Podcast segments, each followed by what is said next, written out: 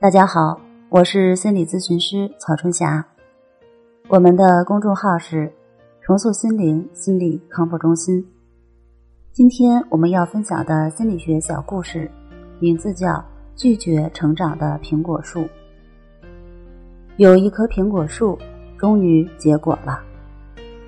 第一年，他结了十个苹果，被拿走了九个，自己只得到一个。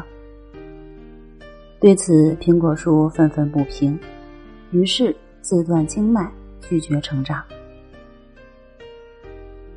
第二年的时候，他结了五个苹果，有四个被拿走了，自己还是得到了一个。这一下，苹果树非常高兴，哈哈。去年我得到了百分之十，今年却得到了百分之二十，赚了一番呢。但是，他还可以有另一种选择，那就是选择继续成长。比如，第二年他可以结一百个苹果，被拿走九十个，自己可以得到十个；也很可能他被拿走九十九个，自己得到一个。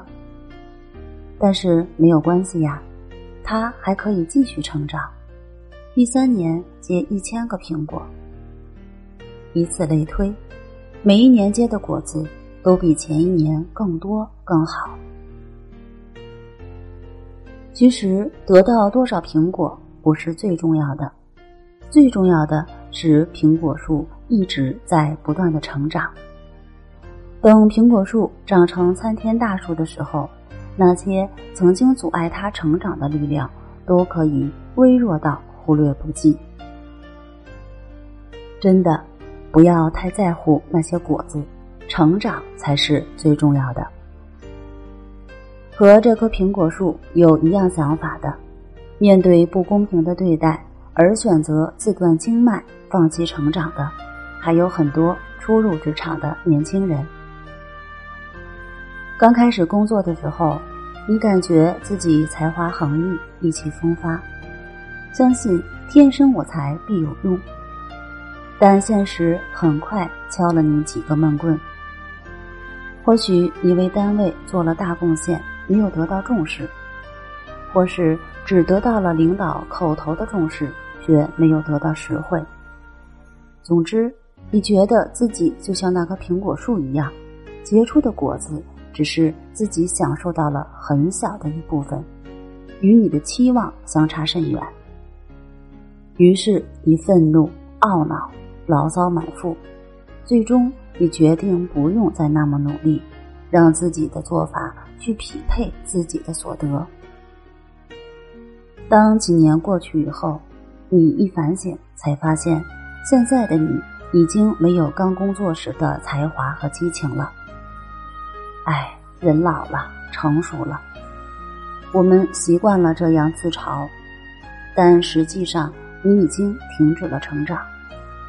这样的故事在我们的身边比比皆是。之所以会犯这种错误，是因为我们忘记了生命是一个历程，是一个整体。我们觉得自己已经成长过了，现在是到了该结果子的时候。我们太在乎一时的得失，而忘记了成长才是最重要的。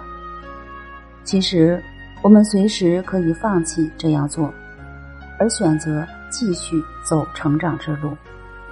如果你是一个打工族，遇到了不懂管理、野蛮管理或错误管理的上司或企业文化，那么提醒自己一下，千万不要因为激愤。